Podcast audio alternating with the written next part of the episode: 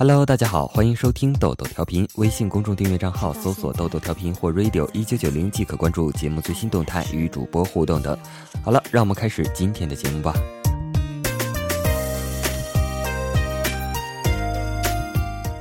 班里的一个同学因为各门功课都考得一塌糊涂，所以忧心忡忡，在哲学课上无精打采。他的异常引起了教授的注意，教授把他从座位上叫了起来，请他回答问题。教授拿起一张纸扔到地上，请他回答：这张纸有几种命运？也许是惊慌，也许是心不在焉。那位同学一时愣住，好一会儿他才回答：扔到地上就变成了一张废纸，这就是他的命运。教授显然并不满意他的回答，教授又当着大家的面在那张纸上踩了几脚，纸上印上了教授沾满灰尘和污垢的脚印。然后教授又请这位同学回答这张纸有几种命运，这下这张纸真的变成废纸了，还有什么用呢？那个同学垂头丧气地说。教授没有说话，捡起那张纸，把它撕成两半扔在地上，然后心平气和地请那位同学再一次回答同样的问题。我们被教授的举动弄糊涂了，不知道他到底要说什么。那位同学也被弄糊涂了，他红着脸回答：“这下纯粹变成一张废纸了。”教授不动声色地捡起撕成两半的纸，很快就在上面画了一匹奔腾的骏马，而刚才踩下的脚印恰到好处地变成了骏马蹄下的原野。骏马充满了刚毅、坚定和张力，让人充满遐想。最后，教授举起画问那位同学：“现在，请你回答这张纸的命运是什么？”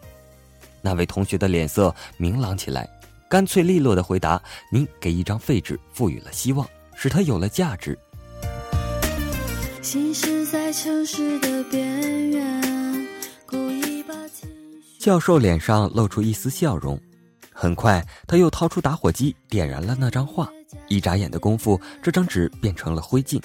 最后教授说：“大家都看见了吧？起初并不起眼的一张纸，我们以消极的态度去看待它，就会使它变得一文不值。我们再使纸张遭受更多的厄运，它的价值就会更小。”如果我们放弃希望，使它彻底毁灭，很显然，它就根本不可能有什么美感和价值了。但如果我们以积极的心态对待它，给它一些希望和力量，纸片就会起死回生。一张纸片是这样，一个人也一样啊。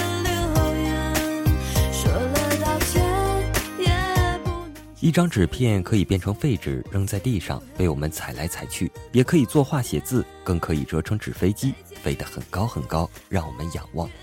一张纸片尚且有多种命运，更何况我们呢？命运如同掌纹，弯弯曲曲。然而，无论它怎么变化，永远都掌握在我们自己的手中。让我们来掌握自己的命运，别让别人的干扰与诱惑，别让功名与利禄来打翻我们这坛陈酿已久的命运之酒。在人生的旅途上，我们难免会遇上多少欢乐与忧愁，多少酸甜与苦辣，多少成功与挫折。也许我们也曾经为此疯狂过，为此失意过，为此感叹过。但在这疯狂、失意、感叹之后，你是选择奋起直追，还是会不堪一击呢？我们一生当中有太多困难与磨难，他们固然可怕，但同时有一句话会激励着我们去正视他们。殊不知，困难多，解决困难的方法。更多。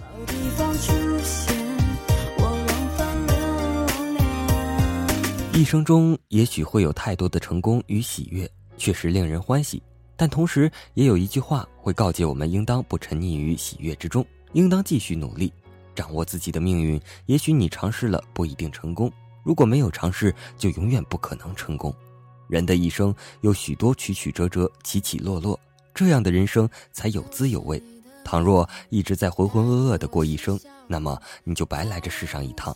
因为曲折起落是考验自己的试题，你掌握了命运，坚韧不拔，你就战胜了它；放弃了，你就成了他的奴隶。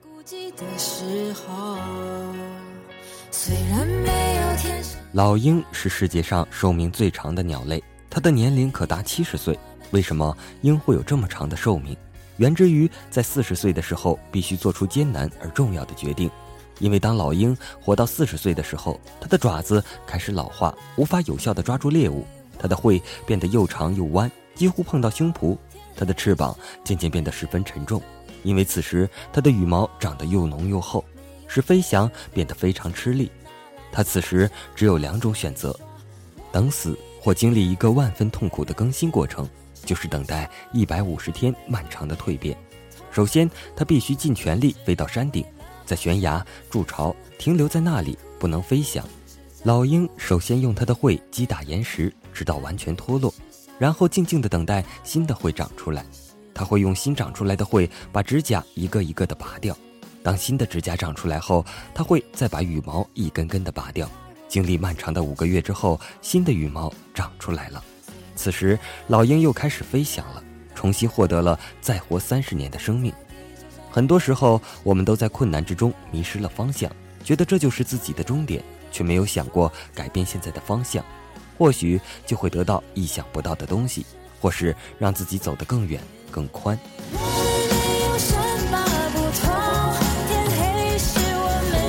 在我们的生命中，有时候我们必须做出困难决定，开始一个自我更新的历程。我们必须把旧的思想、旧的习惯抛弃，才能使我们获得重生，再次起飞。只要我们愿意改变旧的思维和习惯，学习新的技能，就能发挥我们的潜能，创造崭新的未来。我们需要的是自我改变的勇气和再生的决心。改变是痛苦的，但改变是必须的。能不能把自己更变成功，不是说说那么简单，需要自己去努力。虽然过程可能会让你喘不过气了，也是考验意志的时候。只要你能挺住，你就能翱翔于天际，能实现你的第二次生命。当我们通过改变而获得重生后，我们就能去领略生命新的长度和高度。是老鹰就应该翱翔在蓝天上，有能力就要去展现自己，精彩的人生就要靠自己去展现。人生是一条没有尽头的路，不要留恋逝去的梦。把命运掌握在自己手中，孤鹰不退羽，哪能飞得高？蛟龙不脱皮，何以上青天？无论你经历了什么艰难险阻，拍拍身上的灰尘，站起来，勇敢的再出发吧！再出发，再出发吧，踏着坚定的步伐，不管风雨有多大，只要有信心就不怕。再出发，再出发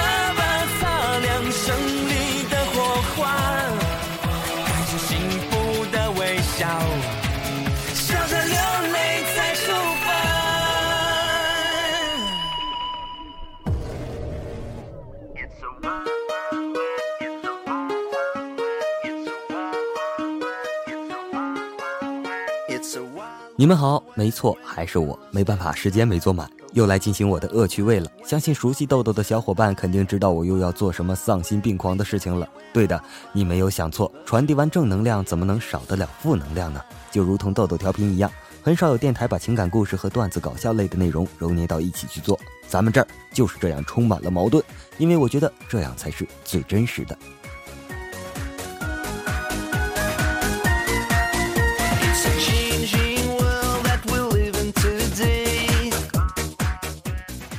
你有没有想过把《西游记》倒过来看，其实更精彩呢？如来派师徒四人带上八部天书和小白龙去东土大唐传教，在一路上遇到了各种妖怪，打来打去，发现他们都是有后台的，无论怎么作恶都不会受惩罚。八戒和沙僧觉得太黑暗了，无奈一个躲进了高老庄，一个钻进了流沙河，只有悟空坚持正义，一路斩妖除魔，护送师傅东去传教。结果，天庭对悟空实在忍无可忍，就和如来达成协议：我们可以保证唐三藏平安到长安，不过你得把孙悟空这个刺儿头给办了。如来同意了。在一番阴谋之下，白龙重伤坠入山间，悟空败了，被压在了五指山下，而唐三藏却抛弃了孙悟空，孤身来到长安，在长安完成传教，被封为玉帝，享受完荣华富贵，寿终正寝。就这样过了五百年。悟空终于从五指山下逃了出来，一声不吭，把天庭搅了个天翻地覆。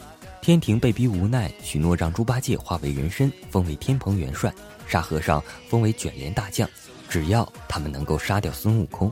最后的最后，因为兄弟相残而心灰意冷的悟空去寻找菩提祖师解惑，然后他封印了修为，如意金箍棒扔进了东海，化作定海神针，回到花果山，陪着猴子猴孙过完了平凡的一生。最后在花果山的山顶上化为了一座石头。这才是真正的社会。